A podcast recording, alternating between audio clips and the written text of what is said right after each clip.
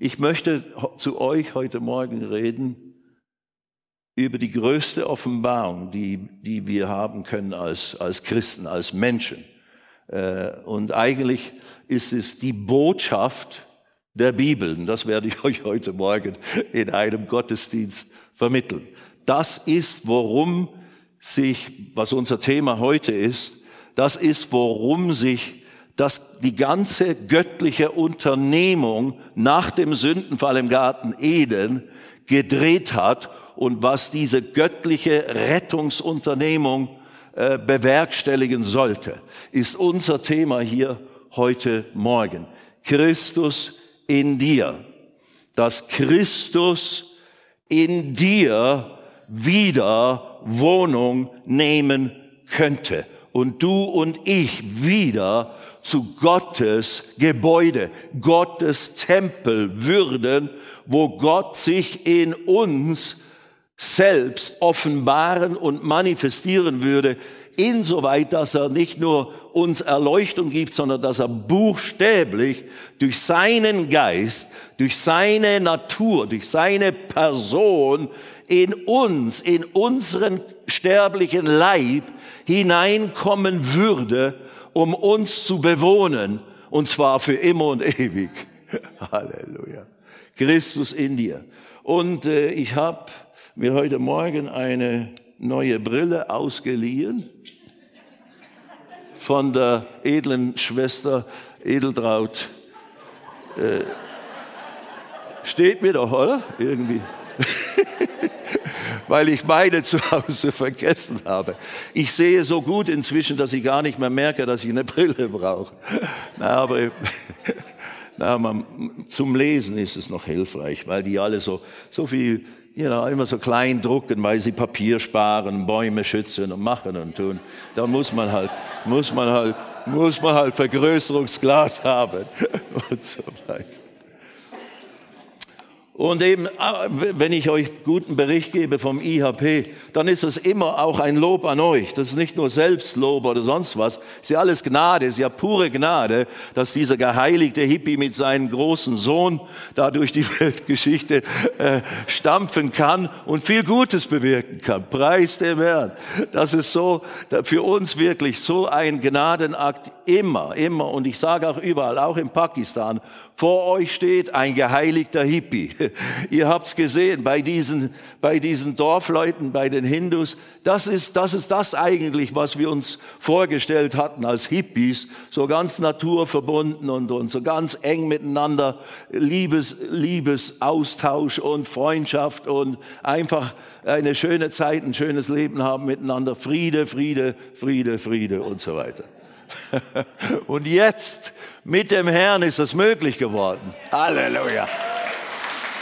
Ohne sich, ohne sich gleichzeitig kaputt zu fixen oder rauchen oder saufen oder mit sonstigen Dingen sich zu besetzen und, und dass man die Kontrolle über sein Leben verliert. Ohne all das im Prinzip ohne groß was tun zu müssen, hat uns Gott das alles geschenkt in und durch Christus werden wir gleich feststellen. Ich habe im Wesentlichen eigentlich nur zwei Bibelstellen, Passagen. Ich muss das abziehen, weil sonst sehe ich euch nicht. Das ist so eine Lesebrille. sonst seid ihr verschwommen. Äh, äh, und zwar aus äh, Epheser Kapitel 3 und Kolosser Kapitel 1. Das sind die beiden Haupt- oder Zentralbibelstellen, die wir heute anschauen und wo diese Wahrheit, von der wir reden, Christus in uns, die Hoffnung der Herrlichkeit, wie es dann Paulus den Kolossern geschrieben hat, das äh, bezeichnet er in diesen beiden Abschnitten in ganz prägnanter Weise. Und diese Behauptung, dass das die große Offenbarung der Bibel oder des Wortes Gottes an uns alle ist, das ist nicht meine Summierung, sondern das ist eigentlich Gott selber, der uns das eben durch den Paulus zum Beispiel, insbesondere durch den Apostel Paulus, verdeutlicht und, und, und äh, äh, äh, ja, beibringen möchte, uns, uns verm vermitteln möchte, dass wir das begreifen. Darum geht's, meine Freunde. Weil man kann ja oft im christlichen Tun und Lassen, äh, oftmals vor lauter Bäumen, den Wald nicht mehr sehen. Worum geht's eigentlich? Und dann suchen wir nach Dingen und, und verlieren uns immer wieder in irgendwelchen Nebenschauplätzen oder eigentliche äh, falschen Schlussfolgerungen, wie das alles sein sollte mit dem Leben mit Jesus oder mit der Nachfolge Jesu.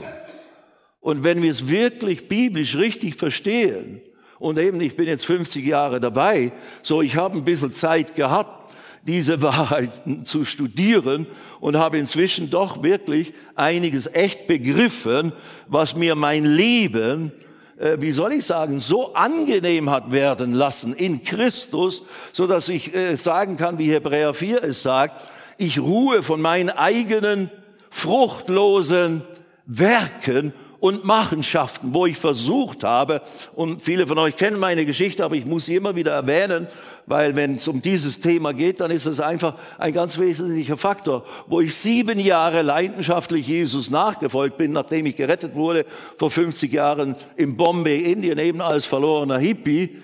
Und dann bin ich heimgekommen und dann habe ich versucht, so dass dieses christliche Leben zu praktizieren und zu erlernen und all diese Dinge, wie wir alle aber für sieben Jahre hat mir eine ganz wesentliche Grundlage gefehlt und ganz wesentliche Offenbarung dessen gefehlt, wovon wir heute auch reden wollen. Und seit ich das begriffen habe, seit ich das gelehrt wurde und dann auch durch eigenes Studium anfing wirklich zu begreifen und auch für mich es zu einer ganz persönlichen Offenbarung geworden ist, die die mein ganzes Denken und mein ganzes Bewusstsein in Bezug auf meine Beziehung zum Herrn und in Bezug auf meine Verantwortung vor dem Herrn in dieser Welt wird durch diese eine große Offenbarung, die natürlich viele Verästelungen hat, viele feine äh, Dinge, die man da über Monate natürlich oder Jahre lang lehren könnte. Und davon ist eben die Bibel voller, insbesondere das Neue Testament. Aber diese Hauptwahrheit, die hat mich dann wirklich freigesetzt, so dass ich nicht mehr versuchte, durch eigene Werke der Gerechtigkeit, durch eigene Werke des Abtuns von Sünden und, und, und versuchen eben nur noch heilig und geistlich zu leben und zu krampfen in dem Sinne, in einer, in einer eben Werksgerechtigkeitsverständnis, was mich aber genau das Gegenteil bei mir bewirkt hat, als das, was es eigentlich sollte, was ich hoffte, es entstehen würde. Es hat in mir ein Ungerechtigkeitsbewusstsein, ein Sündenbewusstsein entwickelt und immer größer werden lassen, so dass ich nach sieben Jahren Christsein irgendwie verzweifelter war in meiner Nachfolge Jesu und mir unzulänglicher vor Gott vorkam als, als ganz am Anfang, wo ich noch nicht viel wusste. So. Und ich weiß, wir alle stehen an unterschiedlichen Punkten und sind ständig im Prozess des Veränderns und des Reifens und des Erkennens und des Begreifens. Und dass wir eben solche Phasen durchmachen, das ist nicht verwerflich, da ist kein Vorwurf drin, sondern das kommt einfach, mein Volk kommt um. Warum? Aus Mangel an Erkenntnis an Erkenntnis der Wahrheit. Und Jesus hat gesagt, ihr werdet die Wahrheit erkennen und die Wahrheit wird euch frei machen. Also je mehr, dass du von Gottes Wahrheit für dich erkennst und wirklich von Herzen begreifst und auch festhältst und anfängst darin zu leben, dein Leben danach auszurichten und zu, zu praktizieren, desto freier und desto glücklicher und desto voller, voller, voller Freude und voller Frieden wirst du werden. Mehr und mehr. Und das ist eben ein endloser Prozess hier auf der Erde. Und eines Tages, wenn wir dann mal unseren Körper verlassen mit unserem Geist und unserer Seele, dann werden wir dann in die vollkommene Herrlichkeit übergehen, wo alles vollkommen ist, wo wir dann äh, von Angesicht zu Angesicht sehen werden und erkennen werden und wo wir wirklich begreifen. Jetzt ist alles immer nur Stückwerk. Wir sind immer nur am Stückwerk erkennen. Und deswegen solltest du nicht verzweifeln in deinem Bemühen des Erneuern deines Denkens und des sich Aneignens der Erkenntnis der Wahrheit des Evangeliums von Jesus Christus sondern du solltest immer dranbleiben. Und wenn du an Bibelstellen kommst, das habe ich alles durchgemacht. Aber ich, ich, ich fühle mich heute, zum Beispiel der Römerbrief, das ist ja der große Lehrbrief im Neuen Testament. Und das sind viele Kapitel, die sind wirklich nicht einfach zu verstehen. Aber das sind große geistliche Geheimnisse oder Wahrheiten offenbart, die es für uns alle gilt, wirklich zu erkennen und zu begreifen, damit wir in die Fülle des Erlebens der Erlösung durch Jesus wirklich kommen und in den Genuss dieses Friedens, den wir in Gott haben und haben sollen und dann eben durch dieses Leben in der Fülle dieser Offenbarung dieses Lebens Gottes, dass wir dann wirklich auch in dieser Welt einen Unterschied auch ausmachen können, dass wir nicht immer diejenigen sind, die Pflege und Hilfe und, und sonst was, Betreuung brauchen, die werden wir von mir aus natürlich in gewissem Sinne immer, wir sind immer Glieder am Leibe und wir unterstützen einander ein Leben lang, ist gar keine Frage. Und wenn einer schwach ist, dann unterstützen wir ihn und wird er durch andere Geschwister gestärkt. Natürlich, alles Teil des Ganzen. Aber wir sollen nicht Opfermentalität beibehalten. Wir sollen nicht Schuldbewusstsein beibehalten. Wir sollen nicht Ungerechtigkeitsbewusstsein, Unzulänglichkeitsbewusstsein, Unfähigkeitsbewusstsein soll dein Leben und dein Denken über dich selber nicht mehr bestimmen, sondern das, was Gott so teuer für uns durch das Erlösungswerk erworben hat, errungen hat, das muss anfangen, dein Bewusstsein so zu erfüllen, dass du, ja, dass du anfängst, all den Reichtum des Christus zu erkennen und zu genießen und in dir zu erleben. Und dadurch werden deine Kinder gesegnet werden. Dadurch wird dein Mann, deine Frau gesegnet werden. Dadurch werden deine Arbeitskollegen gesegnet werden. Dadurch wird deine ganze Umwelt im positiven Sinne beeinflusst werden.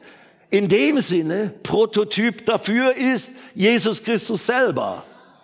Er ist der Mann, ein Mensch von Gott gesandt, gesalbt mit dem Heiligen Geist und Kraft. Ein Mensch, Jesus von Nazareth, der umherzog und alle heilt und Gutes tat und alle heilte, die vom Teufel bedrückt waren. That's it. Das ist deine Vision. Das bist du, Diana. Das bin ich, Stefan. Dass ich anfange dort, wo ich bin, wo ich lebe und stehe und gehe, dass ich das, dieses Bewusstsein habe und, und Gott erlaube in mir und durch mich dieses Licht leuchten zu lassen, diese Kraft der Erlösung, diese Kraft des Heils, das durch Jesus in diese verlorene Welt gekommen ist, dass es sich ausbreitet und um sich greift und immer mehr Menschen davon erfasst werden. Lasst uns Epheser Kapitel 3, auf, 3 aufschlagen. Das ist die erste Bibelstelle. Die andere Hauptstelle ist eben Kolosser 1. Epheser 3. Und hört euch mal an, wie der Paulus, naja, mein Mikrofon ist halt ein bisschen komisch hier, aber macht ja nichts. Der Paulus redet hier in den ersten paar Versen äh, äh von seinem Dienst. Ihr, ihr habt doch wohl von der, jetzt von der Verwaltung der Gnade Gottes gehört, ich lese in Vers 2, die mir im Hinblick auf euch gegeben ist. Also er redet von seinem Dienst, die Verwaltung Gottes, dieser Auftrag, den er von Gott empfangen hat in Bezug auf seinen Dienst im Leib Christi. Und wir reden ja von Diensten hier auch in der Gemeinde. Dein Dienst, was ist dein Dienst im Leib Christi, in Manifestation in dieser Ortsgemeinde, wo Gott dich gepflanzt hat? Lass, lass dir das eine Offenbarung werden, lass dir das eine Erkenntnis werden. Das ist nicht nur Mitgliedschaft in einem Club und jeder sollte halt irgendwie mit dazu beitragen, dass diese, dieser Verein irgendwie funktioniert. Nein, wir haben göttlichen Auftrag, es ist göttliche Bestimmung. Und damit du in diesem, nicht nur theoretisch diese Dinge alle hörst, sondern in der Praxis anfangen kannst, umzusetzen und zu erlernen, dein Anteil zu haben, ein Segen zu sein in dieser Welt, am Leib Christi und dann an der ganzen Welt, da kannst du üben in der Gemeinde, in der Ortsgemeinde. Amen. Halleluja. Mein Predigen ist besser als eure Resonanz. Nein, sorry. Nein, sorry, sorry. Frecher Kerl. Entschuldigung, tut mir leid. Wir lesen jetzt Vers 3. Ich merke gerade, das ist doch nicht so ganz perfekt mein, mein Dings da, aber macht nicht, ich werde schon lesen können.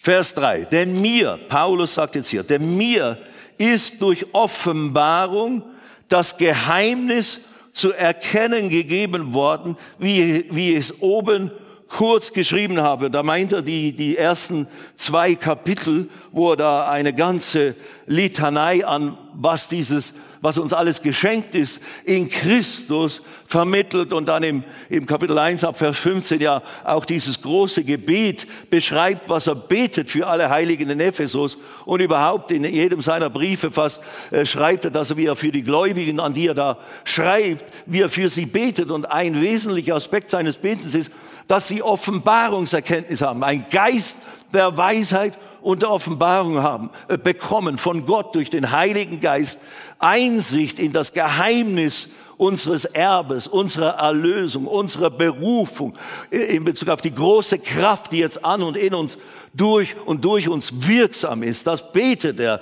Heilige Geist. Vater, hilf meinen Geschwistern, das zu erkennen und zu begreifen.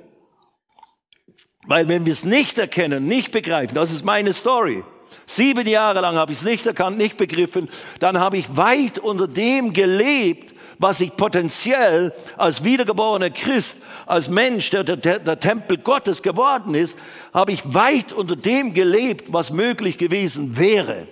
Und das ist natürlich deswegen schlecht, nicht, weil ich dann nicht so viel äh, äh, Lohn im Himmel bekomme, sondern nein, weil dadurch wird das Evangelium, die Kraft der Botschaft, die wir zu verkündigen haben, die unbedingt jeder Mensch hören muss, die wird reduziert. Diese Kraft, die Effizienz, die Auswirkung der Verkündigung des Evangeliums in unserer Region wird reduziert, wenn wir gefangen sind in Unwissenheit und es nicht wagen, so wie Jesus in dieser Welt einen Unterschied auszumachen. Gott zu glauben für Heilung, für Wunder. Gott zu glauben, dass er durch mich fließt und strömt und wirksam wird, wenn ich Menschen diene mit dem Evangelium, mit Gebet für Heilung und, und überhaupt beten für sie etc. Nun gut, denn mir ist durch Offenbarung das Geheimnis zu erkennen gegeben worden, wie ich es oben kurz geschrieben habe. Er redet von einem Geheimnis. Und dann Vers 4, beim Lesen könnt ihr meine Einsicht, und jetzt, in das Geheimnis des Christus merken. Das, wovon Paulus hier spricht, dass, dass ihm als Verwaltungsamt, als sein Auftrag im Leib Christi gegeben wurde an Offenbarung, äh, ist die Offenbarung über das Geheimnis des Christus. Was immer das bedeutet, werden wir jetzt gleich anschauen. Und das empfand er als der große Auftrag. Und das können wir jetzt kirchengeschichtlich natürlich nachvollziehen. Insbesondere, er hat ja dann diese Briefe geschrieben und erst später wurden sie zum Kanon der Schrift, zum voll autorisierten, anerkannten, weltweit anerkannten. Das ist Gottes Wort, diese Bibel und diese Briefe, die da drin sind, diese Schriften des Paulus zum Beispiel. Das ist Gottes authentisches Wort von Gott gegeben. Darin wird Gottes Wahrheit uns Menschen absolut offenbart, so weit, dass wir uns völlig darauf verlassen können. Das ist Gottes Wort. So er schreibt, und das schreibt er ja hier ganz frisch in diesem Brief, mir ist dieses Geheimnis des Christus durch Offenbarung, das ist richtig Apokalypsis, ist das Wort. Apokalypto, Apokalypsis kommt darauf an, wie die Grammatik ist im, im Satz. Aber das ist richtig Enthüllung, die Apokalypse, das ist die Offenbarung des Johannes, wird auch Apokalypse genannt. Die Offenbarung Jesu Christi an den Johannes. Hier und in Paulus seinem Leben und, äh, und, und Chronologie ist ihm ja Jesus mehrere Male durch Visionen und, und sonstige Dinge erschienen und hat ihm buchstäblich äh, gewisse Dinge offenbart, die bis dahin verborgen waren in der ganzen Menschheitsgeschichte. Seit dem Sündenfall im Garten Eden sind diese Geheimnisse oder dieses Geheimnis des Christus war bisher verborgen und erst wo Jesus kam, der Christus kam in dieser Welt, der Messias, der Erlöser, der Retter, der schon immer angekündigt war, erst als er offenbar wurde und in diese Welt eindrang durch diese übernatürliche Zeugung und Geburt und dann offenbar wurde als der, der Sohn des Josefs etc. etc und dann die Dinge tat, die er tat und so weiter. Erst als dieser Jesus Christus kam, wurde dieses Geheimnis des Christus bekannt gemacht offenbar gemacht und was immer damit gemeint ist, eben verdeutlicht. Erst da wurde es real und wurde es für Menschen erlebbar. Aber Paulus redet von diesem Geheimnis, von einem Geheimnis, äh, dann könnt ihr meine äh, Einsicht in das Geheimnis des Christus merken. Und jetzt Vers 5 kommt das, was ich gerade gesagt habe, dass in anderen Geschlechtern den Söhnen der Menschen nicht zu erkennen gegeben wurde. Also in den vergangenen Geschlechtern der Menschheit, eben er redet von praktisch seit Adam und Eva und sie aus dem Garten Eden vertrieben wurden und sie geistlich gestorben sind, geistlich von Gott getrennt wurden, Geist, der geistliche Tod von ihnen Besitz ergriff die Gegenwart Gottes, der Christus in ihnen, die Innewohnung Gottes, die, die, die Reinheit ihres menschlichen Geistes, die Sündlosigkeit ihres menschlichen Geistes, die Gottgleichheit, Gottes Sohn, Gottes Tochter, die da verloren ging. Esst nicht von dem Baum der Erkenntnis des Guten und Bösen, weil wenn ihr davon esst, werdet ihr gewiss sterben. Sterben, sterben.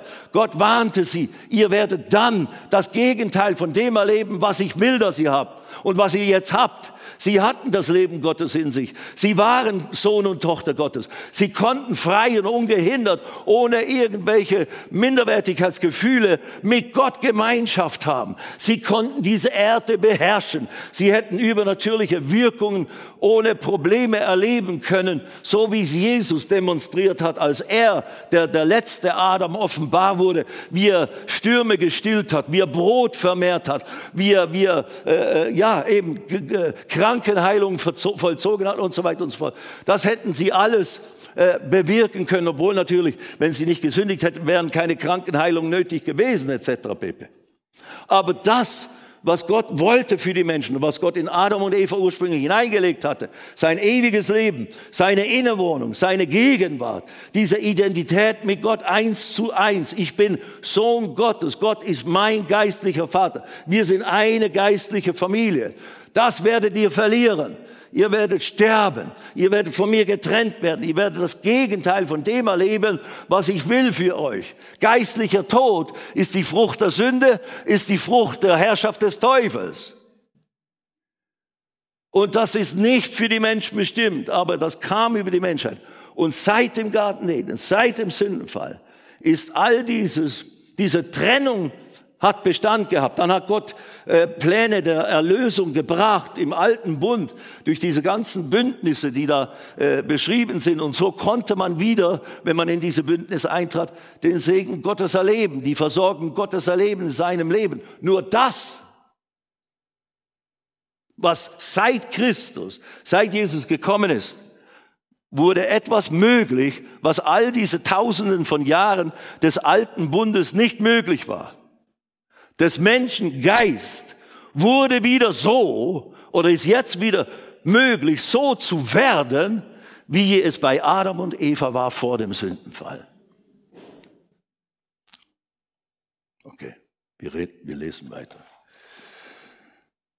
dass in, dass in anderen Geschlechtern den Söhnen der Menschen nicht zu erkennen gegeben wurde, wie es jetzt seinen heiligen Aposteln, da redet er von sich selber und von den anderen Brüdern, die eben das Wort Gottes hier geschrieben haben, die Briefe, die jetzt festes Wort Gottes sind, und Propheten, den heiligen Aposteln und Propheten äh, durch den Geist geoffenbart worden ist.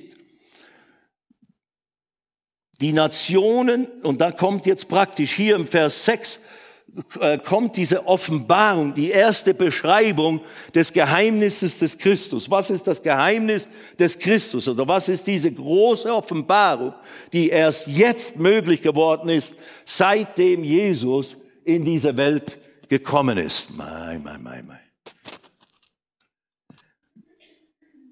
Was ist diese Offenbarung? Und hier im Epheserbrief beschreibt er es so. Die Nationen, das griechische Wort ist Ethnos, die Völker, die Volksgruppen, die unterschiedlichen menschlichen Volksgruppen und das ist ein Begriff auch, der sich unterscheidet von eben den Juden. Nebst den Juden gibt's die Ethnos, gibt's die Nationen oder Heiden. Alle nicht-jüdischen Volksgruppen, alle nicht-jüdischen Menschen auf dieser Erde, die eben nicht aus dem jüdischen Stammbaum sind, dass die Nationen sollen nämlich miterben und mit Einverleibte sein und mit Teilhaber der Verheißung in Christus Jesus durch das Evangelium. Das ist jetzt vielleicht nicht ganz so leicht zu verstehen. Aber hier sind drei Begriffe genannt, dass die Heiden, also wir Nicht-Christen, nebst den Juden, die Zugang zu Gottes Verheißungen hatten, die, die, zu, die den Zugang zu den Bündnissen hatten, die den Zugang zum Segen Gottes haben, hatten und die den Zugang letztlich auch zur Erlösung hatten. Wenn du eben äh, die, die Bündnisse einhielst und dich danach äh, ver, äh, verhielst als Jude, dann bist du unter den Segen Gottes gekommen und würdest auch eines Tages Eingang in den Himmel finden. Wir Heiden, wir Nichtjuden, wenn wir nicht Teil von dem jüdischen Volk wurden durch eben dass wir uns dem gebeugt hätten und dem Gott der Juden uns auch äh, praktisch ausgeliefert hätten und in, in, den Bünd, in die Bündnisse eingetreten wären. Wir Heiden, wir Nicht-Juden waren ausgeschlossen von diesen Dingen. Wir waren chancenlos. Deswegen war auch die Aufgabe der Juden im Alten Bund so groß und so wichtig. Sie sollten, sie waren das Volk Gottes, sie sollten in der Welt die Erkenntnis Gottes verdeutlichen und die Menschen in die Versöhnung mit Gott durch diese Bündnisse bringen. Aber da haben sie oft versagt und so weiter und so fort. Aber hier wird jetzt gesagt, die Nationen und die Heiden sollen nämlich Miterben, Miterben werden der Verheißungen in Christus Jesus.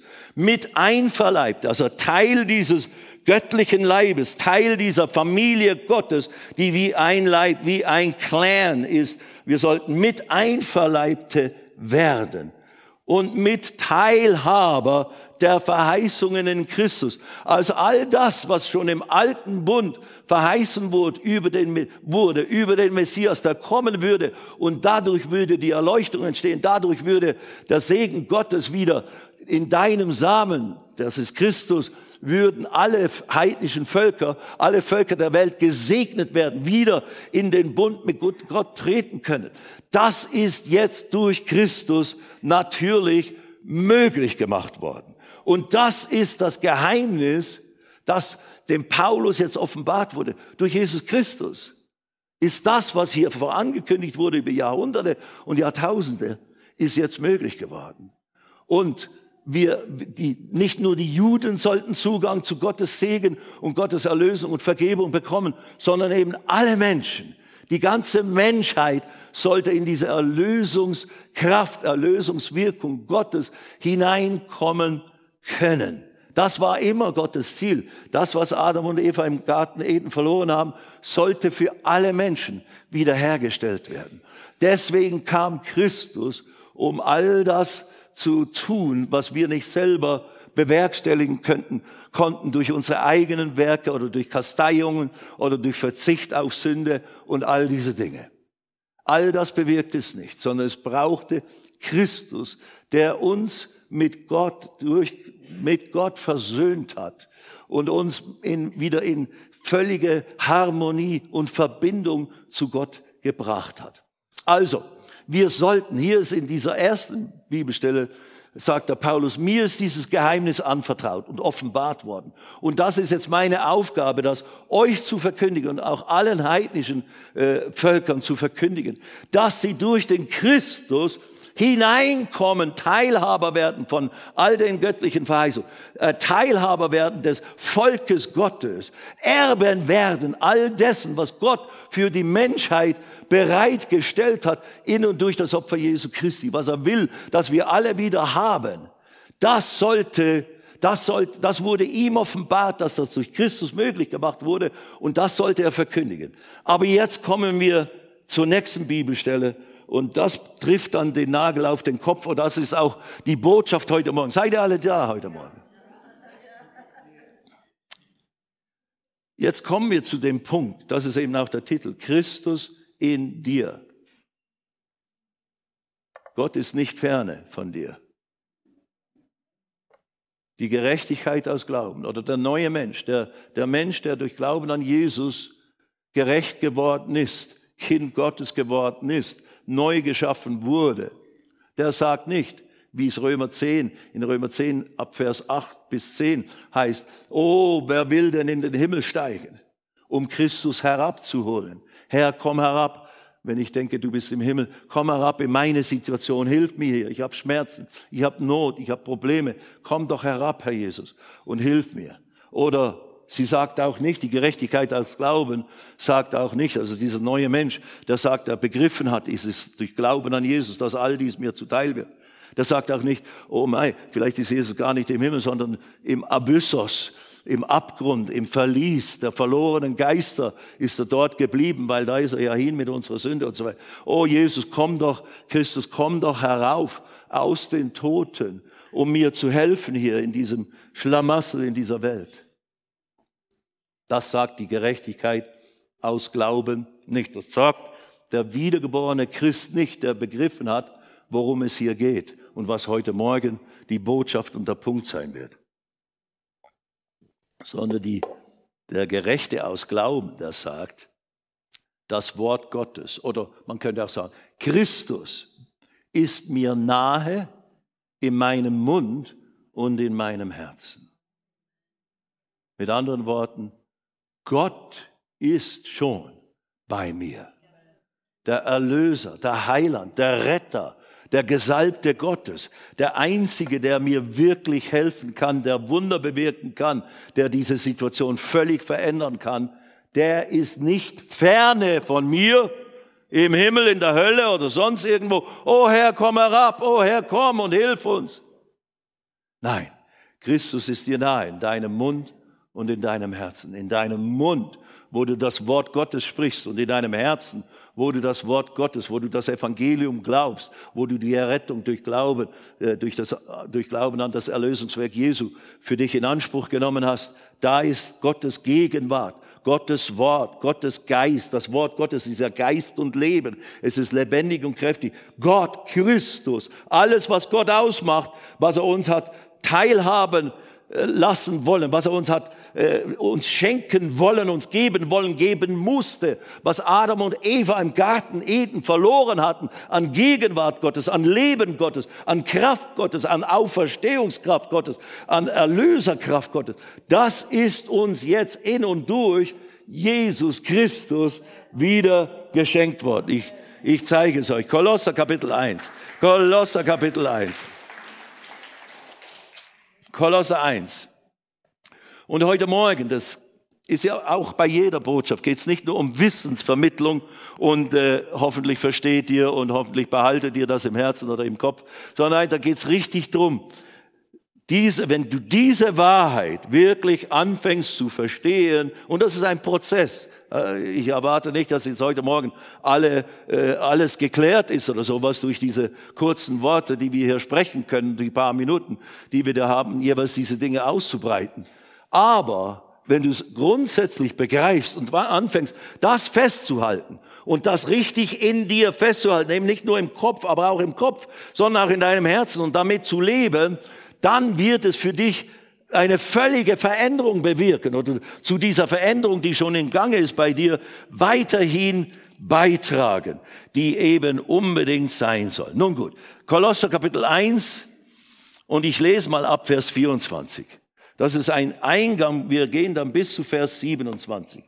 Aber wir müssen diese Vordinge hier lesen, damit wir es richtig verstehen.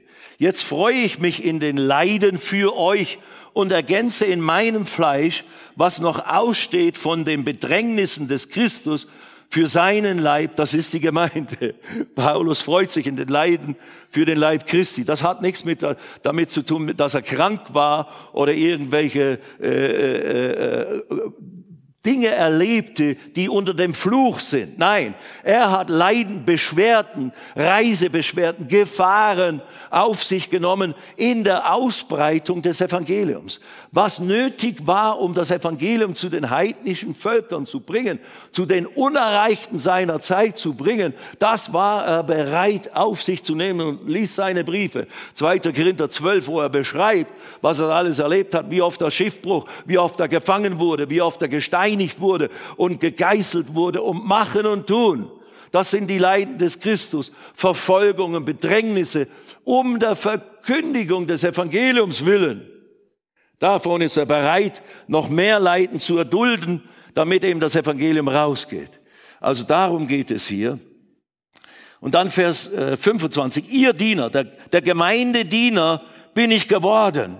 Wir sind Diener der Gemeinde, liebe Schwestern und Brüder. Nicht unbedingt als Dienstgabe, als Prediger, aber jeder von uns ist ein, ein Teil des Leibes Christi und jedes Glied am Leib dient dem anderen, ist zum Segen gegeben. Ihr Diener bin ich geworden nach der Verwaltung Gottes, die mir im Blick auf euch gegeben ist. Das ist wieder die Verwaltung Gottes. Das ist die, der, der, der, äh, der, Dienst, der ihm anvertraut war, dem Paulus. Nach Gottes Bestimmung hat er einen ganz bestimmten Auftrag bekommen, der mir im Blick auf euch gegeben ist, um das Wort Gottes zu verlenden, zu Verlendung zu bringen. Und dann kommt jetzt wieder Vers 26. Hier hört ihr das an. Er redet wieder vom Geheimnis. Das Geheimnis, das von den Weltzeiten und von den Geschlechtern her verborgen war. Selbe Aussage im Prinzip wie im Epheser 3. Dieses Geheimnis des Christus. Hier nennt es noch nicht so, nennt es einfach das Geheimnis das bis seit dem Garten Eden, seit dem Sündenfall verborgen war, bis jetzt, wo Christus kam, wo Jesus offenbar würde. Das Geheimnis, das von den Weltzeiten und von den Geschlechtern her verborgen war, jetzt aber seinen Heiligen geoffenbart worden ist. Wiederum, er redet von den Aposteln und den Heiligen, das sind praktisch die Urchristen oder die, die ersten Jünger Jesu, die zwölf Apostel und all die, die im engeren Kreis der, der Urchristen waren. Und der Apostel Paulus natürlich ist selber einer dieser Heiligen, der später dazu kam und, und dem Jesus später persönlich erschienen ist. Also ihnen hat Gott diese Dinge anvertraut. Und die sollten sie dann aufschreiben. So alles, was wir in diesen Briefen des Petrus, des Paulus äh, und wie sie alle heißen, äh, des Judas und so weiter äh, finden, das sind echte, von Gott inspirierte, gegebene Wahrheiten, Offenbarungen, die dir und uns gegeben sind, dem ganzen, der ganzen Welt gegeben sind, als Gottes Wahrheit an uns in Bezug auf die Erlösung und was diese Erlösung alles bewirkt hat. Das Geheimnis, das von den Weltzeiten und von den Geschlechtern her verborgen war, jetzt aber seinen Heiligen geoffenbart worden ist. Und dann Vers 27, jetzt kommt praktisch die Offenbarung des Geheimnisses. Jetzt macht das deutlich. Ihnen wollte Gott zu erkennen geben,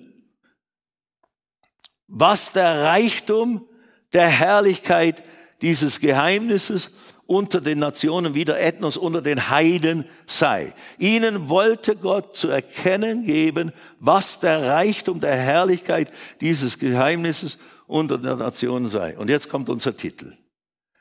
Und das ist Christus in euch, die Hoffnung der Herrlichkeit.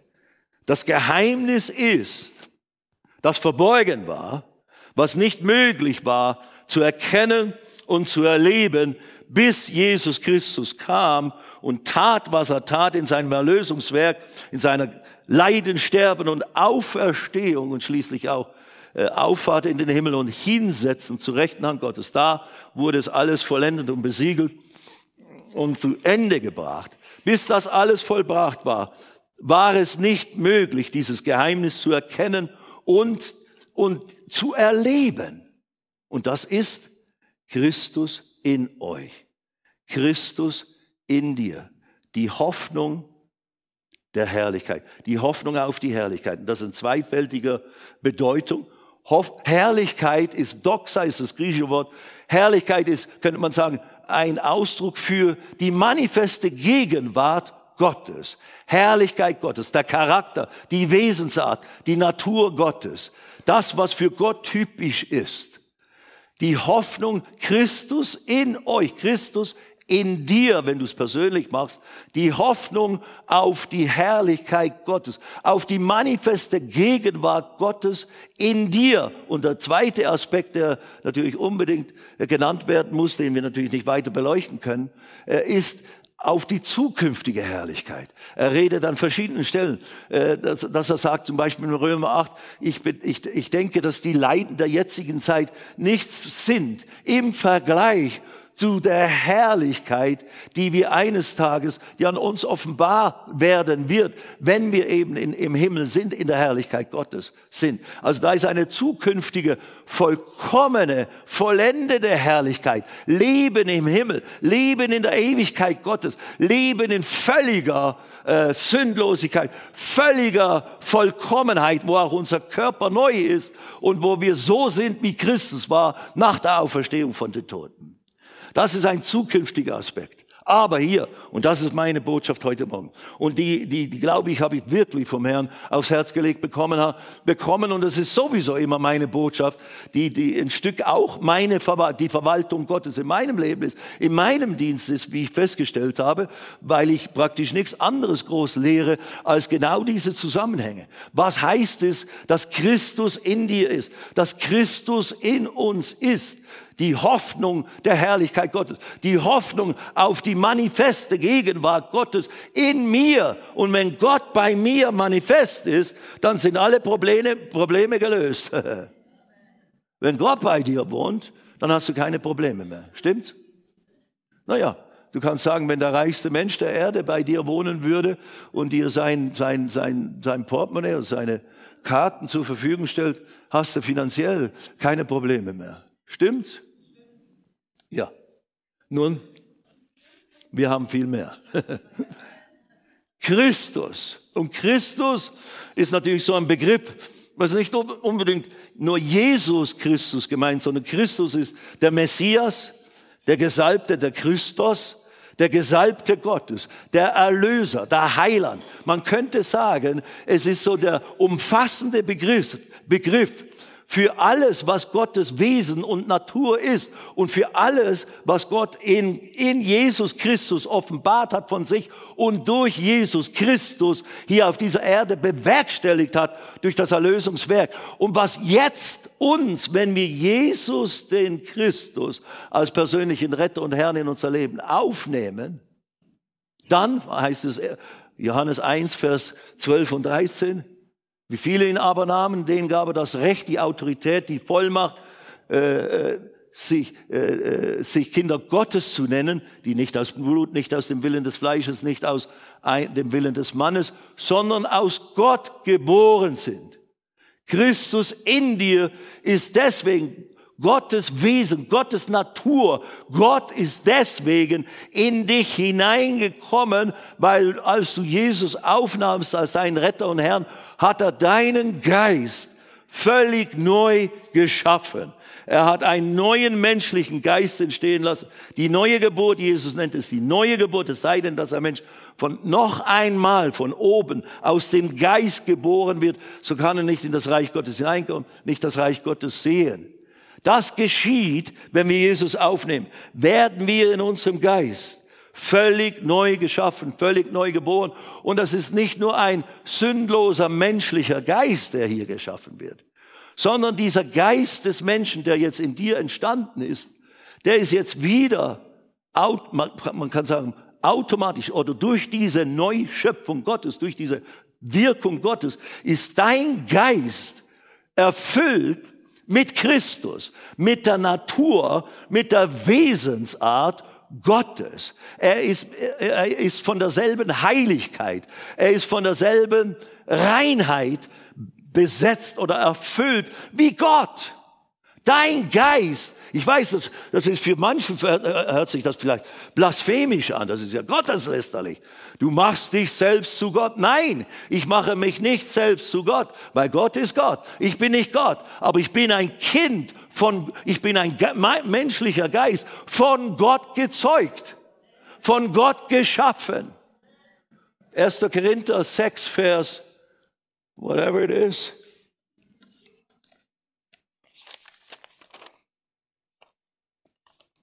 Ja, steht alles immer irgendwo. Ja, ich schlage es einfach auf. 1. Korinther 6.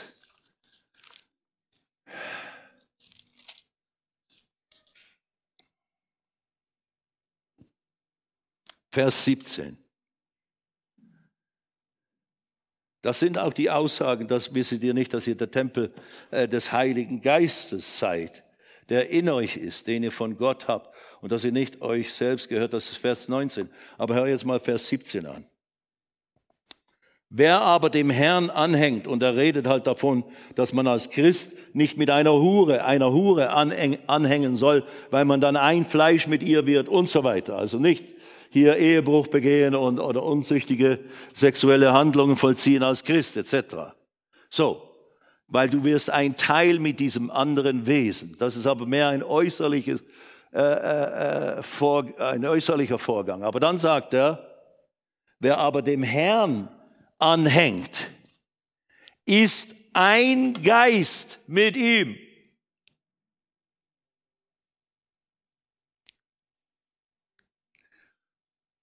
Die Natur und Wesensart, die in Jesus Christus ist, die im Christus ist, die ist deine Natur und Wesensart in deinem Geist. Dein Geist ist völlig sündlos.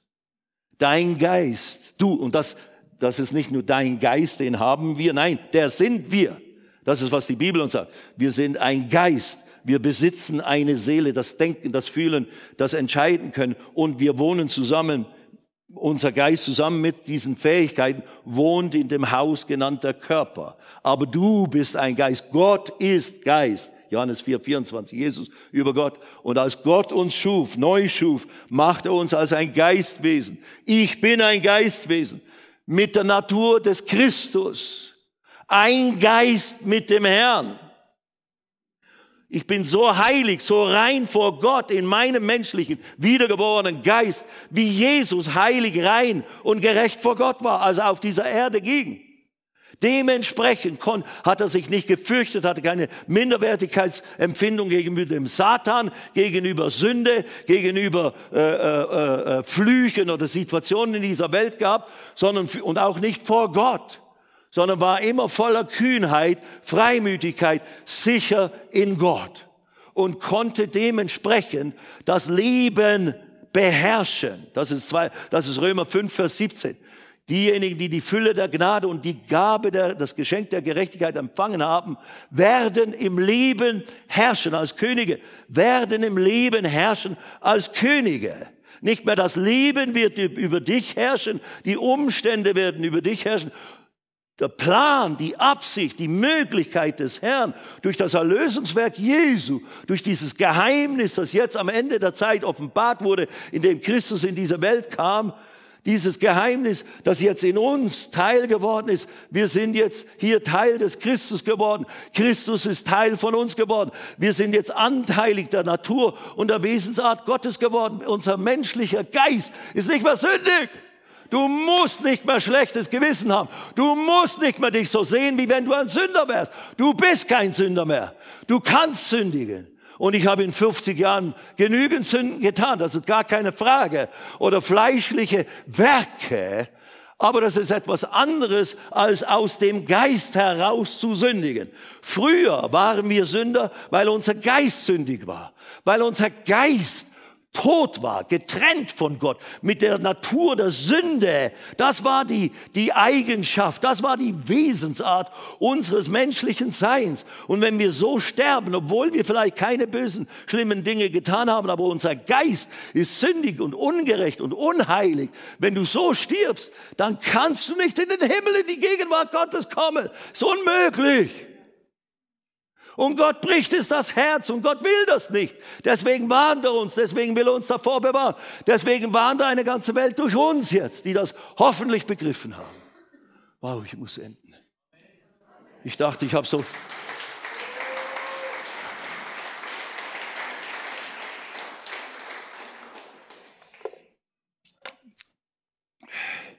Sag mal, Christus ist in mir. Und ich bin in Christus. Ich bin ein Geist mit dem Herrn. Verbunden. Eine geistliche Fusion hat zwischen ihm und dir stattgefunden. Und als Leib Christi sind wir auch geistlich eins geworden, verbunden geworden. Im Geiste. Eine Verbindung als Menschen, die, die über all das hinausgeht, was der Mensch versucht im äußerlichen Bereich zu bewerkstelligen. Jetzt steht doch kurz auf, jetzt am Ende, mai, mai, mai. Die Zeit ist wieder so geflogen. Ich habe gedacht, ich schaffe das wirklich ohne Probleme. Aber gut. Ihr steht, ich setze mich. Ich lese jetzt noch eine letzte Passage aus, erst, aus 2. Petrus 1, Verse 3 und 4.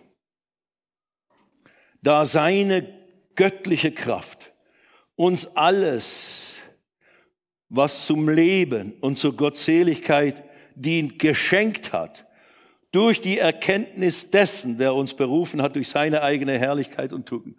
Gott hat uns alles geschenkt, was wir zum Leben brauchen und zu, zu Gott Wohlgefälligkeit. Das ist uns alles geschenkt worden. Das musst du nicht mehr erarbeiten durch eigene Kasteiungen und Verzicht auf irgendwelche Dinge, äh, dass man auf, auf Sünde verzichtet. Das ist schon äh, nötig und kein eigentlicher Verzicht, sondern das ist Ablegen des alten Menschen im äußeren Sinne. Aber es ist uns alles, was wir brauchen, um Gott zu gefallen und dieses Leben leben zu können, ist uns geschenkt. Wie durch die Erkenntnis eben Gottes und durch die Erkenntnis Jesu. Und dann Vers 4. Durch die er uns die kostbaren, kann nicht alles erklären, durch die er uns die kostbaren, größten Verheißungen geschenkt hat, damit ihr durch sie, durch diese Verheißungen, die sich auf Christus beziehen und was durch den Christus alles zustande kommen würde, damit ihr durch sie jetzt hört ihr das an, Teilhaber der göttlichen Natur werdet. Du bist durch die, die, die, die Wahrheiten, die Gott in seinem Wort über Jesus, den Christus, den Erlöser offenbart hat und verheißen hat, indem du ihn jetzt aufgenommen hast, bist du Teil des Christus geworden, bist du Kind Gottes geworden, aus Gott geboren in deinem Geist. Und jetzt ist alles, was sich auf Christus bezogen hat, was, wenn man an ihn glaubt und ihn aufnimmt, was dann alles geschieht mit dir, das ist dir jetzt alles zuteil geworden. Diese Verheißungen in, in, in Jesus, äh, 2. Korinther 1, alle Verheißungen sind in ihm Ja und an Amen. Alles, was Gott uns in und durch Christus geschenkt hat und zuteil hat werden lassen, gehört uns jetzt. Hast du ein Recht drauf. Das ist dein Erbe. Und dieser Christus, der ist jetzt in uns. Und eben, hier heißt es, hier heißt es, sagt der Petrus es so, und dass wir, damit ihr durch sie Teilhaber der göttlichen Natur werdet. Das ist jetzt nicht, das hört sich so zukünftig an, aber wenn du eben die Verheißung auf Christus, dass er dich rettet, wenn du an ihn glaubst, angenommen hast, dann bist du schon Teilhaber der göttlichen Natur geworden. Sag, ich bin Teilhaber von Gottes Natur. Ja.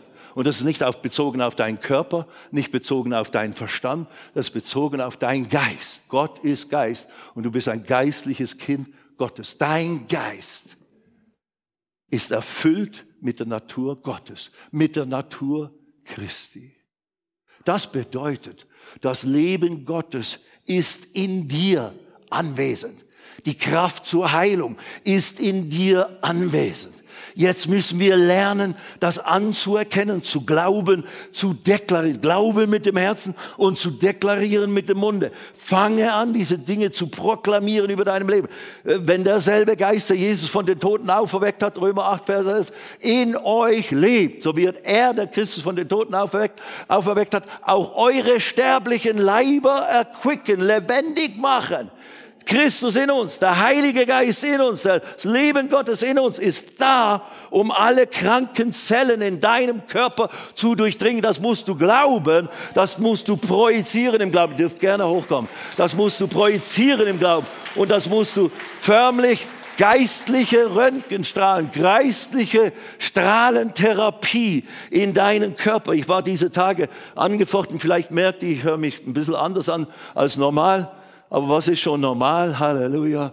Äh, äh, ich war ein bisschen angefochten mit so Erkältungssymptomen und so weiter und so fort. Aber ich habe genau das, was ich hier predige, absolut praktiziert. Wenn du das erquickst in deinem Bewusstsein, diese Wahrheiten, dann wird das lebendig und dann wird das aktiv, wenn du dementsprechend lebst. So, wenn ich Schmerzen habe im Rücken, wenn ich Schmerzen habe im Bauch, wenn ich was auch immer, wenn ich Herausforderungen in meiner natürlichen Situation habe, sei es familiär, sei es finanziell, whatever, fange an, die, die Erlösung Gottes, die in dir ist, die Kraft der Erlösung, die Kraft des Heils, die Kraft der Heilung, die Kraft der Befreiung, äh, freizusetzen durch Glauben in diese Situation. Durch Christus ist mir alles geschenkt. In ihm ist mir alles geschenkt, das Leben Gottes. Jesus war nie krank. Der Christus, der im, im Körper von Jesus von Nazareth sich offenbarte, war nie krank in seinem Körper. Der Teufel hatte keine Macht über ihn. Man wollte ihn mehrmals umbringen, nicht gelungen, bis zu dem Tag, wo der Zeitpunkt kam, die Erlösung zu bewirken. Dasselbe ist wahr für uns. Das ist die Wahrheit. Dasselbe ist wahr für uns. Aber weil wir unvollkommen sind, weil wir noch nicht völlige Erkenntnis haben, weil wir noch lernen, in manchen Bereichen zu glauben, Dinge anzuwenden. Deswegen sind unsere Erlösungsmanifestationen eingeschränkt, limitiert.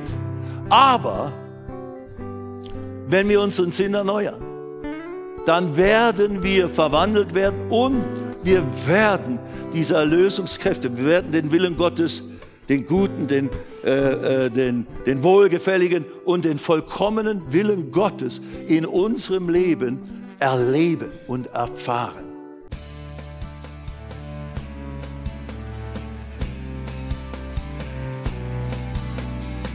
Liebe Zuhörer, das war ein Ausschnitt eines Gottesdienstes hier im Gospel Life Center. Auf unserer Website www.gospellifecenter.de können Sie die Notizen für diese und andere Predigten nachlesen und sich über die Arbeit von Gospel Life Center informieren. Wir wünschen Ihnen Gottes Segen.